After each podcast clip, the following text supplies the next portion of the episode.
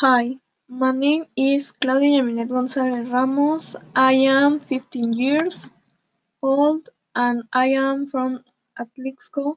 I will talk about my eating habits. Breakfast.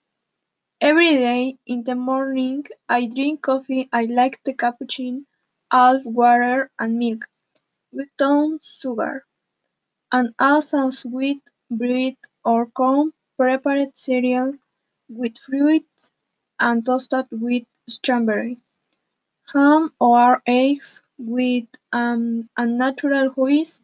I like the orange honor. Lunch.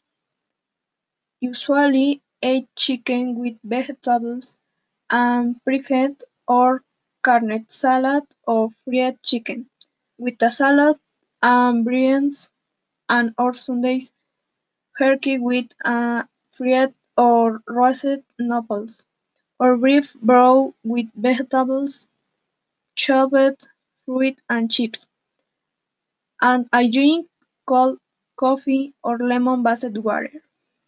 Dinner.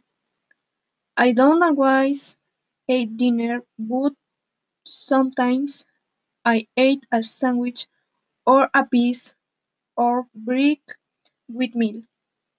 My favorite food is tacos, and I love strawberries and horchata water.